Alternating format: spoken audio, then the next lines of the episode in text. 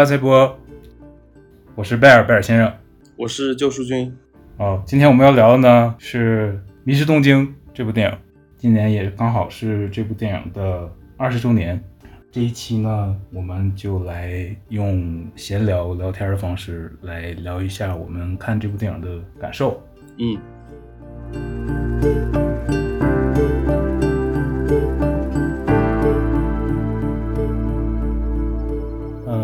我非常喜欢这部电影，我喜欢它是因为它给了我很多的感觉，嗯，可以这么说。嗯，我们先来听这个旧老师无情的 INTP 聊一下他的感受。这个电影这么 feeling，应该让 INFJ 来先聊。INFJ 比较慢热，好，行，那我就从嗯 thinking 的方式来聊一聊这部电影吧。嗯，就是这个电影其实就二十年了，为什么现在才看？嗯，起因可能是白老师想补一下索菲亚科波拉的作品。嗯因为他有部新片要上嘛，所以补一下他的老片。然后你看完之后疯狂给我安利说很好看，其实也没有说嗯很具体的好看在哪里，但是因为这部电影也在我豆瓣的想看列表里应该挂了有十年以上了吧，所以还是就决定补一补。然后看这电影的第一感触就是斯嘉丽·约翰逊真的好美，好美，就是。他他演黑寡妇的时候，我还没有 get 到他的颜，就是讲句实话，没有 get 到他的颜。哦，但是这部《迷失东京》是真的有 get 到，就他就像个精灵一样的，在这部电影里面非常有灵气，然后在一个呃东京这么有迷幻感，然后这么超现实的一个城市里面，就是探索他自己的内心，还有和另一个呃相遇之人的接触。所以我觉得是一种很奇妙的旅程，这种旅程它也照应进了我自己内心深处可能比较隐藏的那个 F 那个 feeling 的那个点上面。嗯，我一般对我一般看这种电影，就是在十几二十年前，十几二十年前，在在十几年前刚开始做影迷的时候，其实还嗯挺喜欢看这种。如果拿以前的词汇来说，这种有点小资情调的电影啊，嗯嗯，但是现在慢慢的形成了自己的一个观影习惯了之后，其实很少会去看这样的电影了，嗯，因为可能比较对我胃口的是那种无情的，对，就是比较冷血一点的那种片子，对，所以我个人就会就是对这种片子可能不会。在那种想看的片单里面排名比较前的位置吧，嗯呃，但是这部电影确实感触挺多的。我最大的一个让我能共情的点，其实我觉得应该是这个片子就是关于异乡异客，就是异乡人的这么一个主题。嗯，好，又扯到科幻了。我只是稍微点了一下异乡异客了，就他，呃，这个主角并不是从火星来的啊。就是两个主角原本是西方人，对吧？然后他们到了东方的这么一个陌生的环境里面，然后在这个城市里面呢，所有的人文风情，然后还有文化方面，与他们日常生活是脱离的。嗯，加上他们自己的婚姻。也出现了一些问题，然后在这种情况下面，他们在这个城市工作或者说游荡，就产生了一个很强烈的脱离感，嗯，就感觉和这个环境格格不入，很难融入进去。我觉得如果用大白话讲，就是空虚，就是寂寞，嗯。但是他们在这个陌生的环境里面呢，并没有就是说封闭自己，我觉得这是一个点诶，就是他们不是那种很消极去应对的，反而想要去触摸这个陌生的环境。嗯，包括斯嘉丽·约翰逊她的这个角色，她一个人会去逛东京的寺庙，去感受东京的文化，去学插花。然后，嗯，体验一下当地的民俗。他在很努力的想要去寻找自己自身的意义和在这里存在的价值。嗯，他属于是在找找事儿干。对对对。然后比尔·莫瑞的那个角色呢，他他是来工作的，嗯，但是工作的那个环境也让他非常的不适。嗯因为他无法沟通和交流，就是他随身有对接一个翻译嘛，然后那个翻译会给他沟通很多工作上的事情，比如说摄影师在给他拍大片的时候，他该怎样去摆姿势或者怎么样。然后最搞笑的就是摄影师说了一大堆，然后翻译就给他两句话，说嗯，对 对，你要更加有气势一点，你要更加坚定一点。然后比尔莫瑞就嗯。就是那种 满满脑子问号的感觉，然后其实这个电影也有这些很幽默的桥段，等会儿可能会聊到。然后就是就是他们两个主角在这样的环境中间，他们的感官都变得很敏锐，因为他们语言不通，嗯所以在这种敏锐的感官下，他们两个相遇了。相遇了之后，因为他们两个都是有家室的人，嗯所以自己内心也是有一些规则或者边界的。但是当他们在这种环境里面，就是空虚到了一定地步之后，然后又遇到了这样一个，其实一开始两个人相遇还不能说是知己，嗯只能说是嗯老乡，我可以这么说吧，嗯，就是就只能说是老乡见老乡、啊，两眼泪汪汪，就是这么一个情况 啊。但是他们两个相互接触了之后，然后相互在东京经历了很多他们两个一起完成的事情之后，他们俩这个情愫就变得特别的奇妙。嗯然后这个情愫呢，它并没有达成情人的那种情愫，嗯但是呢，又比朋友的情愫要高一个层级。嗯所以这种很微妙的感情，在我看来有被触动到，哎，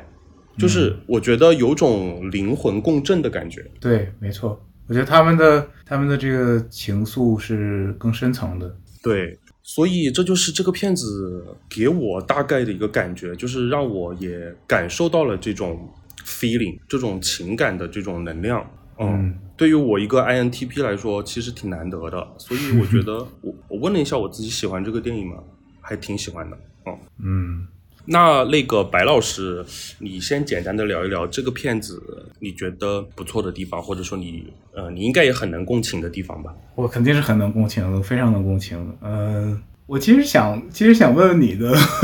还是想让你说。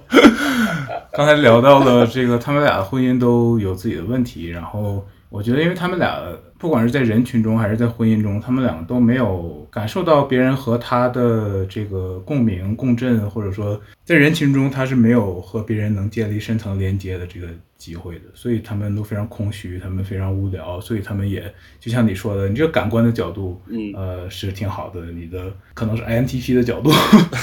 然后他们两个在就是这种这种无聊的情况下，他们的感官就更更敏锐了，然后因为很无聊啊，他就要别的感官，嗯，他跟人用用语言沟通不了，然后对别的感官就去找别的东西，然后对呃两个人都在这样的一个情境下，他们两个找到了同类，嗯他们建立了更更深层的一种，其实更像友谊的一种关系。对对对，没错。嗯，说到这个，他们俩各自婚姻的问题哈，那你觉得哦你在你的婚姻中有没有有没有什么有没有什么问题呢？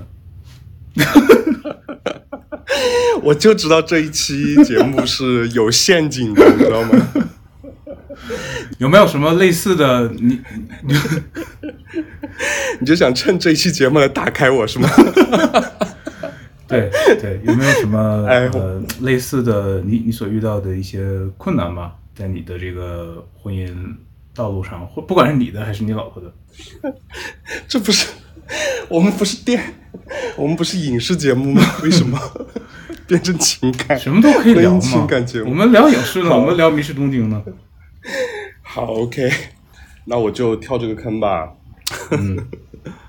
嗯，其实这个片子，呃，虽然虽然我不想聊关于 feeling 方面的事情啊，但是它因为触到了我这个内心的深处，然后今天也正好有这么一个契机，就简单的说一说，就是这个电影能够照应进我生活中的一些小事吧，呃，不能说小事，就是一些事故事跟大家分享一下吧。就是其实挺奇妙的，就是我和我老婆也是在异乡认识的。我们两个人当时是在新加坡，哦，呃，因为是喜欢一个乐队，然后我们也有一个 fandom，然后在 fandom 里面一起呃组团看演唱会的时候认识的。然后虽然说新加坡并不是一个呃语言异化的城市啊，嗯，但是就是还是会有疏离感。嗯其实我们出去旅游的这个过程，就是逃离现实，然后去另外一个陌生的环境里面探索新环境的一个过程嘛。就是我们其实都是想要一种疏离感的，都是想要一种被那种嗯，就是无情的现实或者说是痛苦的现实，呃，从中间抽离，然后到一个能够让自己呼吸的环境里面。嗯。就是这样一个契，这种这样一种契机吧，或者说这样一种目的性才去旅游的嘛。当然呢，我这个旅游并不是单纯旅游，因为有一点点追星的成分在嘛。然后我们两个当然了就没有止步于朋友这个阶段，然后就发展成了恋人，然后最后结婚，然后现在两个人一起打拼，嗯。然后就是，嗯，但是，嗯，关于异乡的这个故事呢，嗯，其实是在我们两个婚后。才慢慢的开始的，因为呃，我们两个的城市相差的很远，一个在沿海的省份，一个在那个中原的省份，然后两个省份之间相差差不多有一千公里的样子，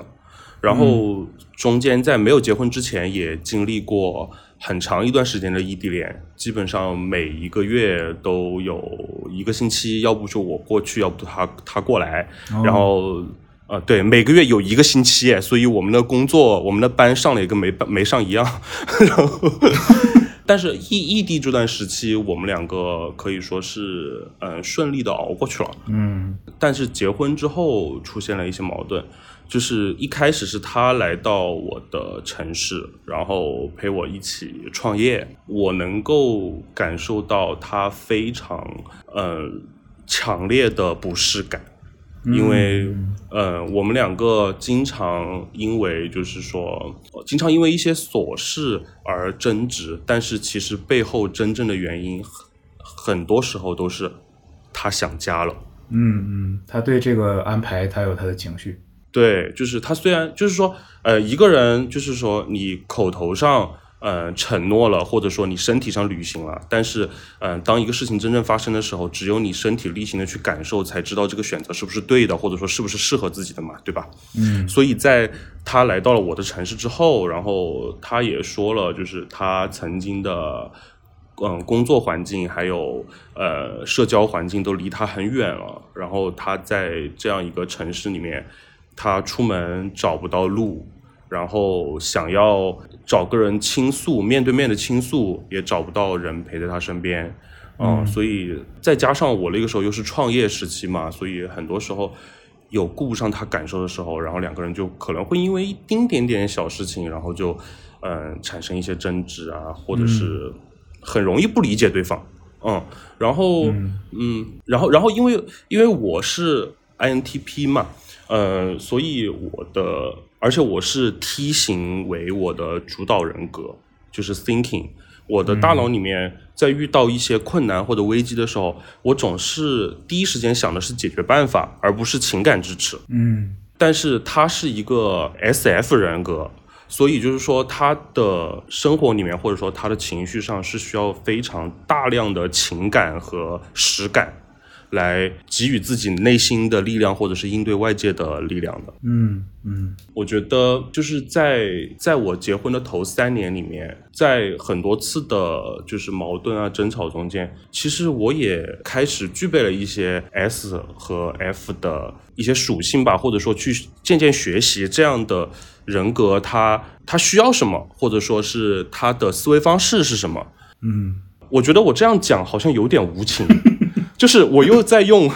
梯形去呃模仿并且学习 F 型，我觉得这是不对的。就是呃，可能这是我的一种思维方式吧。但是我觉得在这种思维方式里面，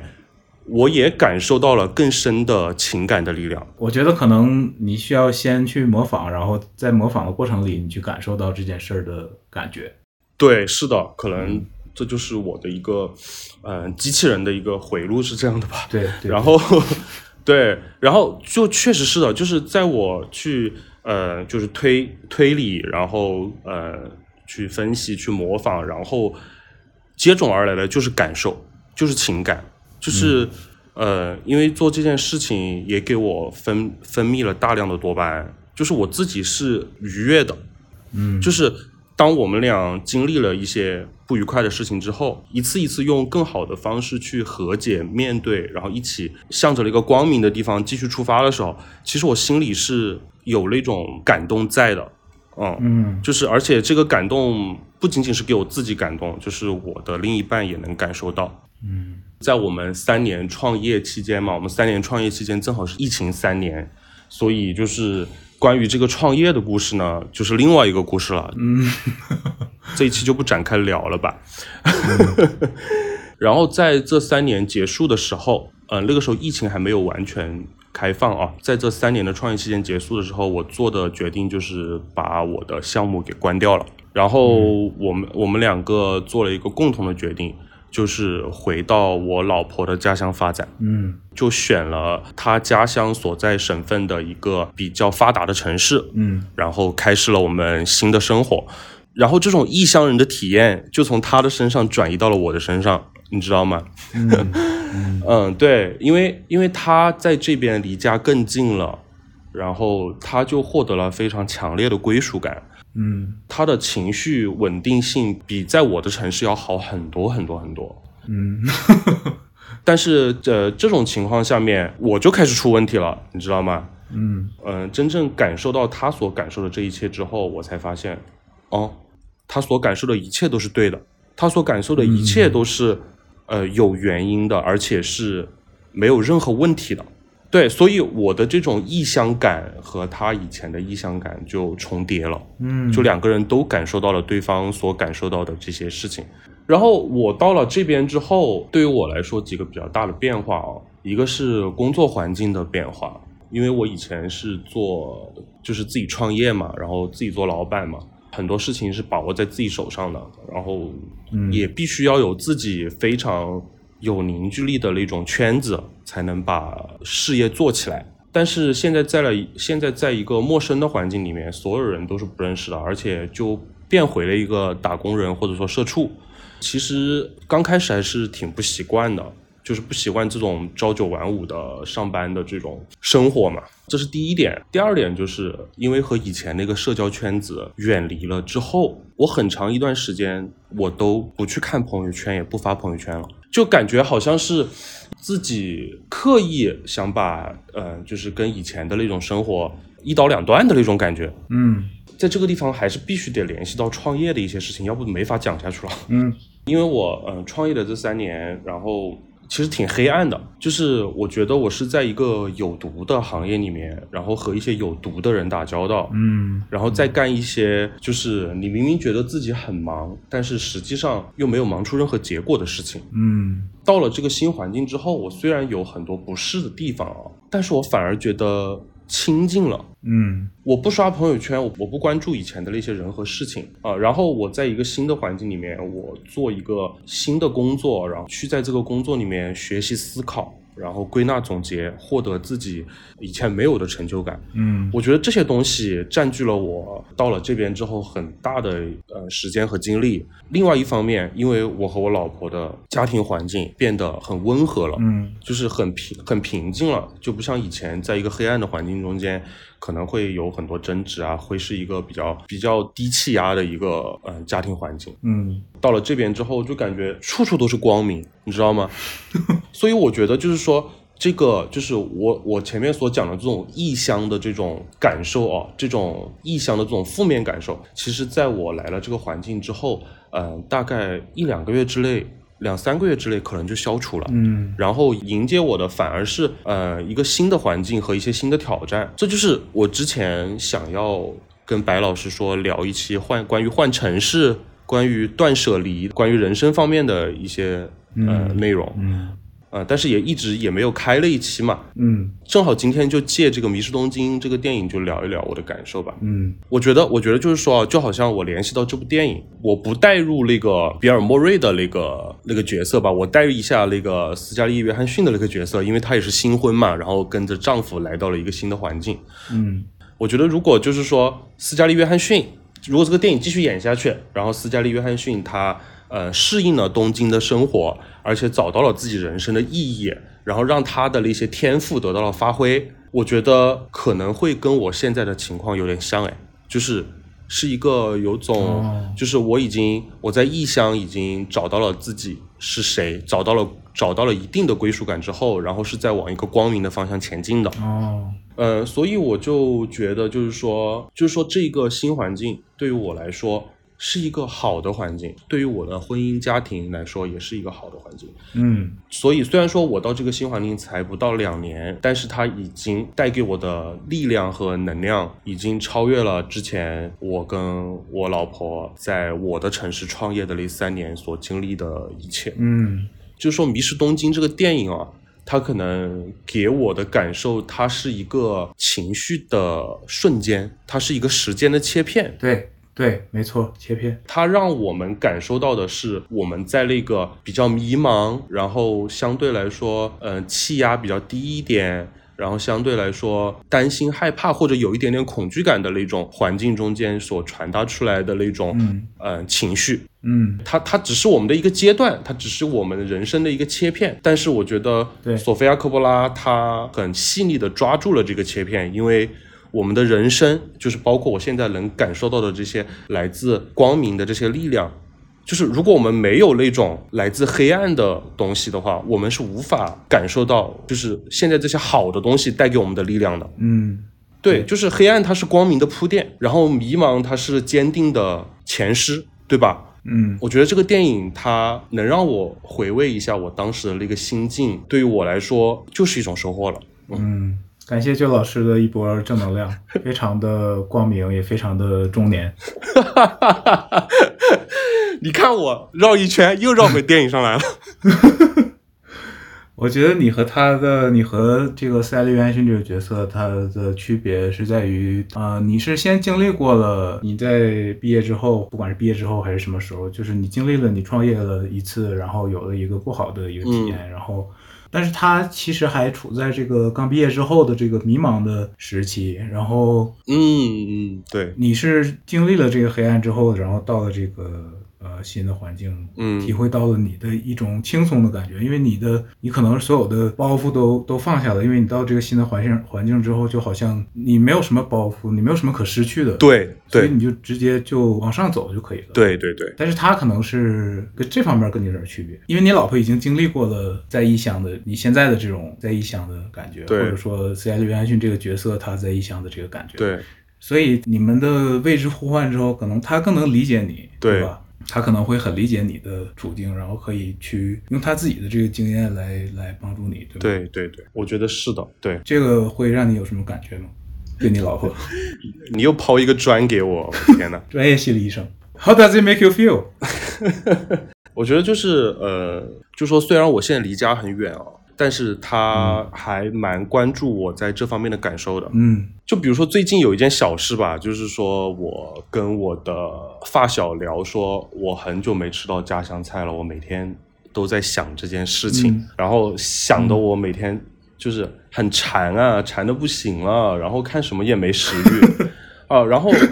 然后，然后我老婆她就周末的时候就会说。我们去吃哪个哪个馆子吧？你不是喜欢吃那个吗？你应该很久没吃到了吧？嗯，你知道吗？嗯，对，就是会有感，会有感动的，是真的会有感动。他会关注到我这方面的思乡之情。嗯。对，然后还有生活很多方方面面的。第一个让我想起来的就是这一件小事啊，嗯，就是目前我在经历的这个新环境，不算新环境了吧？嗯，也能让我反思到我自己，就是在我之前的那个城市那三年的经历，有哪些地方是我做的不好的？嗯，我也有在反思，然后就把这些东西。把它反过来推，反省自己，然后让自己在生活中、在家庭和亲密关系中间，去以一个更好的姿态，或者是更适合对方的方式来与他相处。所以，对，这也是就是我觉得异乡这件事情带给我的帮助吧。哦，好好 INTP 啊，适合对方的方式。嗯，好吧，这是你的机器机器人的方式嘛？要找一个适合人类的方式和人类相处。呃，我想听一下小老头讲一下这个电影和自己的联系。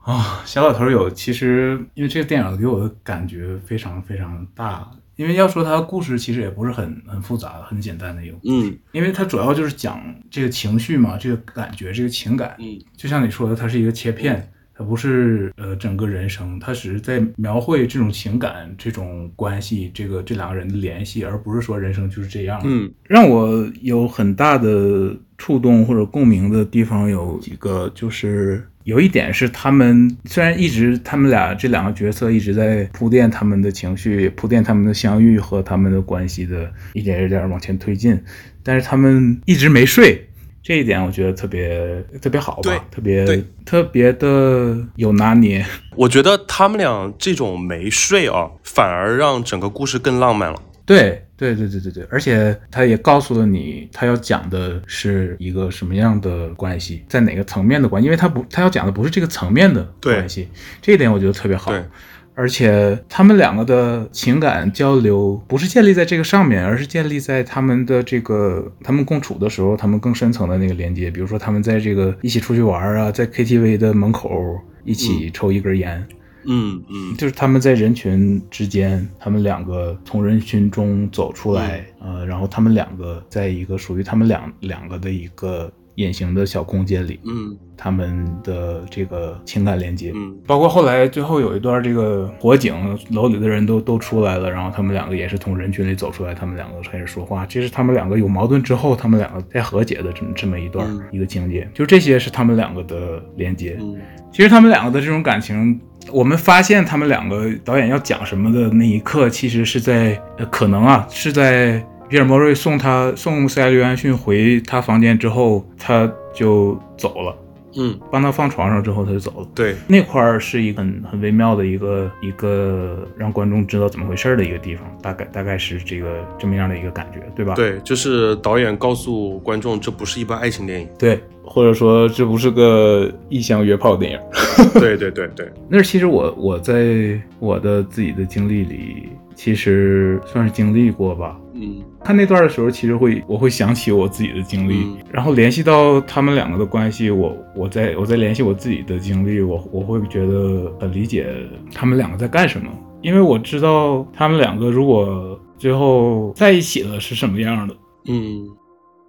这个剧情里，这个故事里有一段是塞亚·约翰逊的角色在听一个录音带，嗯那个录音带里讲了，大概是说灵魂，我们灵魂来之前都是会有一些安排的，或者说我们的灵魂在来这个世界之前做过一些选择，就大概是说我们在这个世界上会经历什么，会发生什么，来之前都是有选定的。嗯结果在其他地方也看到过这种说法，这种理论。嗯我们就不说这个对不对哈，就说就说假设这是是这样的，嗯那就是说我们所有的缘分、所有的关系，也都是在来之前灵魂就选择经历的嘛，嗯所以他们会有一种很深层的连接，他们两个这两个角色。嗯其实这种感觉和我的个人经历的感觉也挺像的。我有过一段个人经历是有点类似他们两个的这种情感，但是我没结婚，我是我是自己，然后对方是结婚的，嗯，然后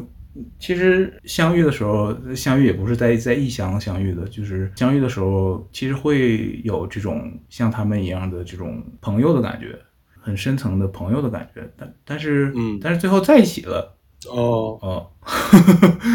就是所以我知道这两个角色如果在一起了会发生什么，因为我经历过。当然，这个不说道德这个层面或者对不对的这个这个层面，如果他们俩在一起的话，所要经历的痛苦啊，或者说要面对的问题也是会有很多的。然后他们两个。在电影里，他们两个就是一种，我们知道我们不能呃任性的去呃想干嘛干嘛，对他们俩还是有呃理性克制的那一面在的。嗯 不像我。嗯，我并没有点你的意思。对，所以他们最后也没在一起，他们最后的都是都是在那种我们能看出来，我们能看出来他们两个的感情，他们两个互相也都能看出来，但是他们两个都在很很理性的、很很有责任心的在去回避这件事儿。但是重点不是这个，重点不是他们在有没有在一起，而是在于他们两个的这个感情它是真实存在的，他们两个这个友谊是真实存在的。所以不管他是不是爱情，不管他能不能在一起或者怎么样，他们两个的当要分开的时候，是要面对这种离别的痛苦的。就算他们两个不是一男一女，不是没在一起的两个人，他们两个的这个深层的灵魂的友谊是存在的。所以他们分别的时候，我们观众所感受到的那种离别的伤痛，其实是来自更深层的那个东西。就是你刚刚有说到这个，就是关于克制，就是两个主角克制，然后就是索菲亚科波拉，他在采访中间也说到，这个电影它其实打动人心的地方，正是这种短暂性。索菲亚科波拉他说，对于每个人来说，都会有那种时刻。就是这种电影中间的这种时刻，嗯，你和一个意想不到的人，然后度过了一段美好的时光，这样的一种时刻，嗯，但是在这种美好时光结束之后，你们还要回到各自的生活，就是你们都知道你们还要回到各自的生活。然而，正是因为这种片段、这种情绪，才让这两个人的感情更加深刻，或者说让人喜欢。哦，因为它就是短暂的，让我想起了就是就是他们俩这种短暂、这种美好。其实就是那种 summer crush 的感觉，就是呃中学生，然后过了一个夏天，参与了一个夏令营，然后情窦初开，嗯，但是最后还是回到了自己的现实的生活，就 call me by your name 的那种感觉嘛，对吧？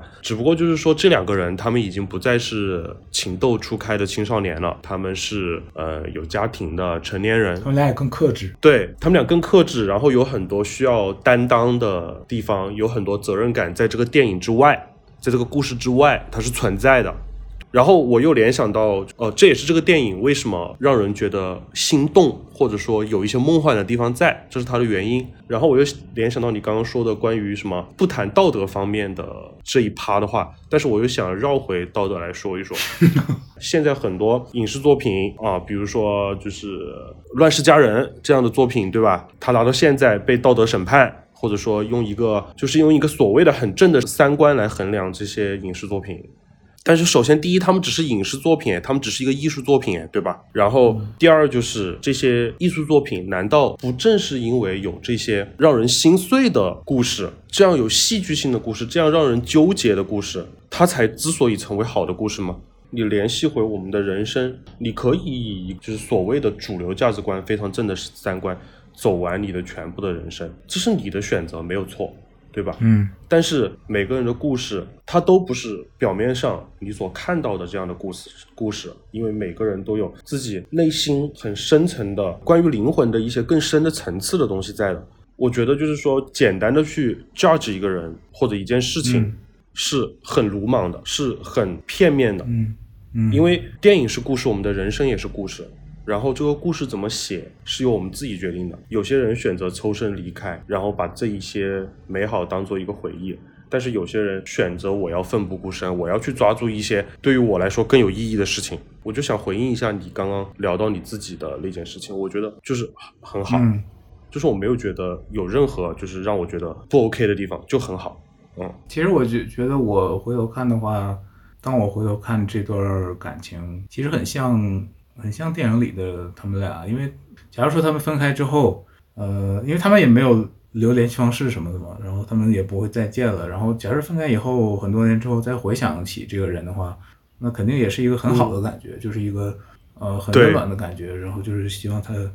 呃，希望他过得很好，就是一种很深层的，就像家人一样，就像朋友一样，呃，就像灵魂的一个朋友。嗯，所以，所以当我回想我的个人经历的时候，我也会觉得，哦，这这段感情虽然我没有克制，呃，或者说没克制，没克制住，嗯，然后去做了，去做了这件事儿，然后也发生了很多，呃，不管是很激烈的事儿，还是很很让人纠结的，很就不管了，不管是发生了什么事儿吧，不管这些，最后分开之后，当我回忆。这个人这段感情的时候，我也会觉得是一种很很感恩的心态，很很温暖的一种希望。这个人其实也不是具体的希望他过得好，或者希望他怎么样怎么样，就是一种很温暖的感觉，很很感很感恩的感觉。所以我想，电影里这两个人当他们分开之后，我觉得也是也会这种感觉。虽然他们克制了，嗯。刚刚在听你说这些事情的时候，我联想到了另外一个电影，准确来说是一个系列电影，就是《爱在三部曲》，哦，对吧？我只看了第一部，你只看了第一部，那么《爱在三部曲》的第一部对于你来说，它就还是呃《迷失东京》。嗯，但是当你看了第二部和第三部之后，它就成为了一个可能没有那么可能没有什么必要存在的续集。哦，懂吗？哦，啊，就是就是他当他们两个真正在一起了之后，然后接下来会发生什么？第二部还是相对来说比较美好的吧，因为是他们的再一次相遇，然后也也是两个人还在青年的时候。然后第三部就已经是所有家庭的琐碎，所有的婆婆妈妈，然后所有的就是嗯橘皮组织，啊对，就呈现在了观众的眼前。哦，讲句实话，就是第三部是那种对于这个系列来说是一有一种梦碎了的感觉啊，就这场梦碎掉了。从泰坦尼克号变成革命之路了。对，就是这个意思，就是这个意思。对，当当然了，这几年呼吁导演还要拍第四部，两个主演回归什么之类，这种话也很多，还是有人会喜欢。嗯，一二三部所有都喜欢，但是对于我来说，最好的永远是第一部啊、哦因为第一部。它就跟《迷失东京》一样，它就是一个情绪的切片，它就是短暂的相遇，然后就没有然后了，没有然后了。他们在这个故事之外可以过自己的生活，然后可以给人无限的遐想。嗯嗯，那《爱在》的第一部和《迷失东京》，你更喜欢哪个？哎，我觉得还是《迷失东京》哎，嗯，我也是。因为《爱在》系列话有点太多了，你知道吗？就他们俩一直在不停的 talk talk talk，虽然说虽然说他们的 talk 还挺有营养的，还会在街边上碰到一个诗人，给他们即兴写一首诗，就有很多这种很浪漫的瞬间啊，然后包括一个通宵达旦过去了，然后。两个人看着太阳升起来啊什么的，然后分别啊什么的，也很浪漫。但是我可能觉得，就是说，嗯，迷失东京，我看的这个时间节点更适合现在的我，就是爱在我看的那个时间节点要早很多很多很多年。然后在那个时候，我的感受力，就是我的情感的感受力还没有现在这么深，我的经历也没有现在这么多，所以就是说，它是一部好的电影，但是没有出现在我对的生命阶段啊、所以相对来说，我可能会更喜欢《迷失东京》一点。嗯，而且《迷失东京》，我觉得它更能去打动观众内心更深处的东西。嗯，但是我顺着也讲一讲，我觉得《迷失东京》可能会比较打动 I 人啊，就是、对，就是比较内倾一点的人嗯，啊因。为话少。然后对，然 后话少是一话少是一部分吧，然后另外一部分就是，我觉得很多时候 I 人体会到的那种孤独感会更深刻一点。嗯而且当两个 I 人相遇的时候，他们的那种共鸣也会更强。嗯，因为这是来自于内部世界的共鸣。对，对嗯，但是对于伊人来说，我在一个陌生环境里了，绝对不是他们两个主角这样的相处方式。伊人肯定会广交朋友，嗯，然后会会去把这个城市的吃喝玩乐，自哪怕是自己一个人也要去体验一遍，然后在这个体验的过程中间又会广交朋友，所以我觉得这是两种相处世界的方式。嗯然后这个这个电影展现的更多的是可能是 I 人对这个世界的相处的方式吧。嗯所以我个人觉得是 I 人就一定要去看这部电影。我觉得，我觉得 I 人就是这么矛盾的一个个体啊，就是我既享受孤独，但是我又害怕孤独，对吧？嗯，所以确实，嗯我觉得艺人可能有点像《迷失东京》里面那个 Anna Faris 演的那个女明星。哦，对对，她就是典型的一个艺人的代表。然后还有还有斯嘉丽·约翰逊的老公，就是那个摄影师，他也是很艺人的，对吧？嗯嗯，对，比如说他工作了一天回来之后，他不会去第一时间询问你今天过得怎么样，或者或者说呃你心情好不好啊，或者说是什么嗯、嗯之类的，他他会先表达自己啊、并不是说他这个行为不好，他也有他体贴的一面。但是，嗯呃，他的这种思维模式，啊、就是我先表达我自己，我先表达我自己，把我自己所要表达的表达完了之后，我再来关心关心你啊、这个没有好和不好，只是两种不同的方式啊、对所以我个人觉得，就是说，I 人这是一部很适合 I 人宝宝体质的电影，就是、嗯，对 对，对，就是如果呃，如果你十几二十年前看过这个电影，我觉得你现在可以翻出来再看一遍，说不定你也会有新的感触。嗯，对，重点是新的感触，不是新的知识或者新的信息，是新的 feeling。对新的 feeling，我觉得，对我觉得踢人也要多锻炼锻炼自己 F 的那一面嘛，才能更好的与这个世界相处。嗯嗯，然后，然后我还想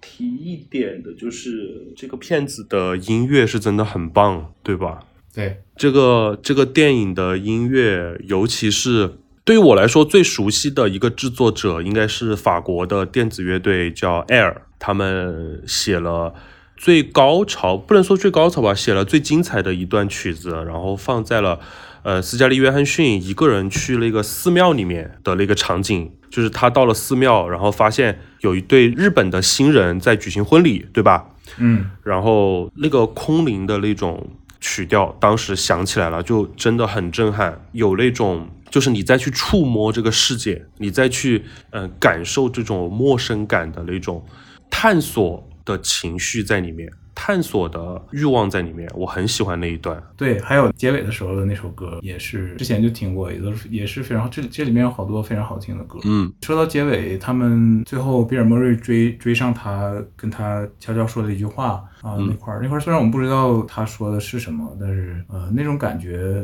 对我又说回这个感觉哈，说回 feeling，他会让会让我感觉我很理解，虽然我。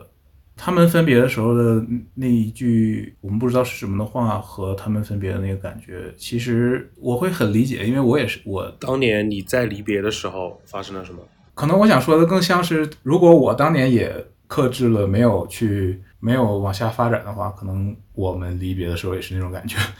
嗯呃，因为相处的时候和他们俩的感觉其实很像。他们两个相处的时候就会有两个，会有两个小孩的感觉，会有两个。虽然比尔·莫瑞是一个大叔，他们俩年龄差那么多，但是他们两个会有呃两个小孩的感觉。两个人遇相遇了，然后可以很自由的在一起玩，这种感觉。嗯嗯，其实这种感觉不是我们世俗理解的那种啊。所以我说这个电影就很 Summer Crash 嘛。对，就是很纯真，然后就是两个人一起在探索新事物的那种感觉。嗯，对。然后在这个探索新事物的过程里，他们两个会建立起一种非常亲密的感觉，这也是我我当时的感觉。而且这种亲密在当时他们相处的那个阶段是跟肉体没有关系的，是一种灵魂上的亲密。对对，所以所以他在把他送送回房间的时候，他在那儿停留的那一那一个瞬间，我真的。我觉我会觉得我完完全全的经历过，因为我也我也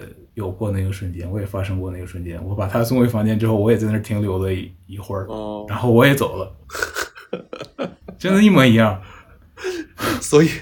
所以你当时在看的时候，是不是想索菲亚科波拉是不是抄了你的人生？对，监控在哪儿？监控在哪儿？对，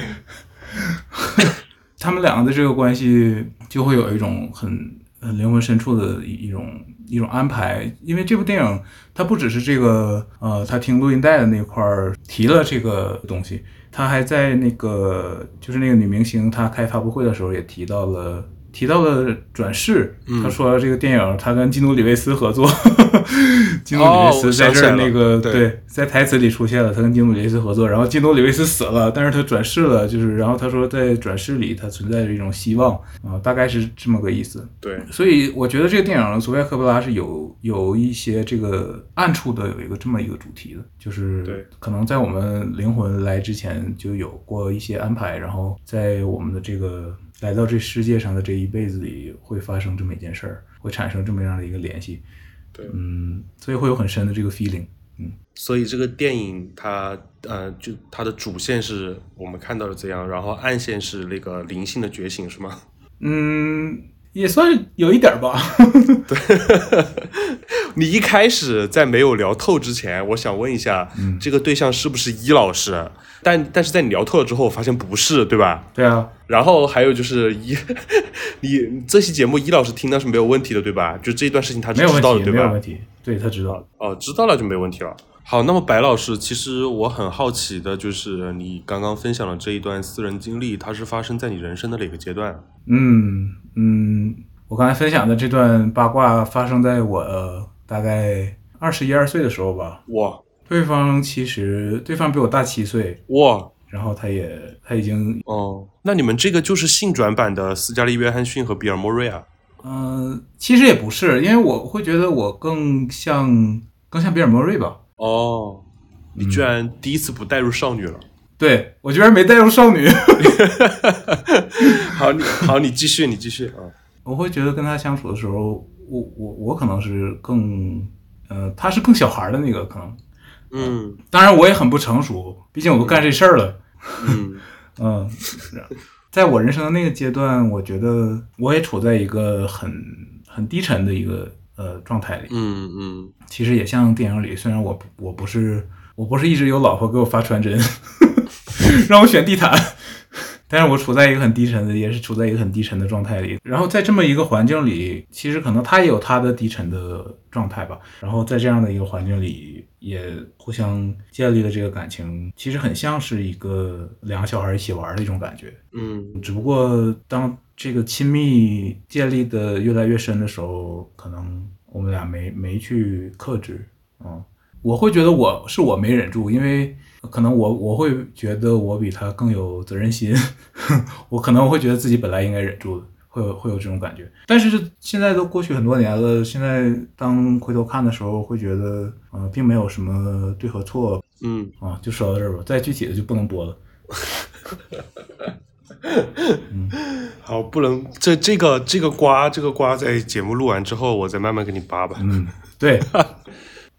就是，所以白老师分享的这一段故事或者说经历，也就是他，也就是你人生中的一个切片嘛，嗯对吧？嗯然后《迷失东京》它也是讲述的这两个主角人生中的切片，嗯情感关于情感的连接，两个灵魂是怎么相遇，然后共鸣，然后分开的。嗯，所以我觉得索菲亚·科波拉他在嗯情绪体验方面，在嗯讲这样一个看起来很简单的故事方面，它其实是有自己的独到之处的。对，然后我觉得用一个现在比较时髦的一个词，就是这个电影提供了一些情绪价值。啊、嗯。就是它能够起到一些抚慰人心的作用，嗯，这也是对，这也是为什么呃我和白老师都很喜欢这部电影的原因。我真的很喜欢佐菲亚·科波拉的电影，我觉得他在拍情绪的时候，这些微微妙的情绪，或者说很其他的其他人可能不是很好拿捏的一些情绪，他拍的很很很好，确实有他的独到之处，而且他的独到之处是一种非常女性的、非常柔和的一个手笔。啊，嗯，就像是你写写一篇文章，或者你雕刻一个雕塑，它有一种笔触嘛，然后它这种笔触就是非常柔和的一种感觉，所以我非常喜欢他的、他的电影。嗯嗯，好，OK，那我们关于《迷失东京》这部电影这一期就先聊到这里。然后这一期也是我们关于老电影的一个尝试，因为正好是二十周年的契机嘛，然后就聊了一下这部老片。然后我们以后也会做更多的这种老片的回顾和分享，嗯欢迎大家继续收听。嗯，也欢迎大家在评论区留下你的故事，不管是你人生的故事，还是你和这部电影的故事。然后感谢大家的收听，欢迎订阅我们的节目，也欢迎到我们比较常用的豆瓣儿去关注我们的最新动态。然后也欢迎把这期节目分享给你一起聊电影的那个小伙伴儿，以及你一起聊人生的小伙伴儿，你的闺蜜、嗯或者你的老公、老婆、你的嗯恋人都可以啊。嗯嗯，然后下期见。好，下期见，拜拜。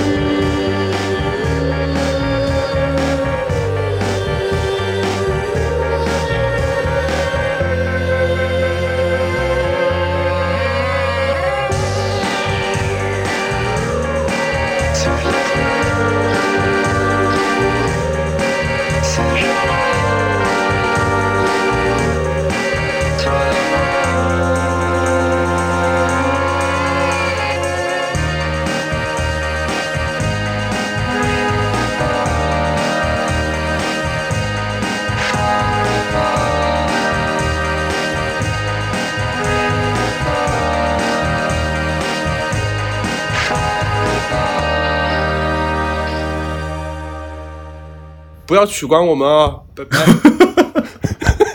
别骂我，别骂我。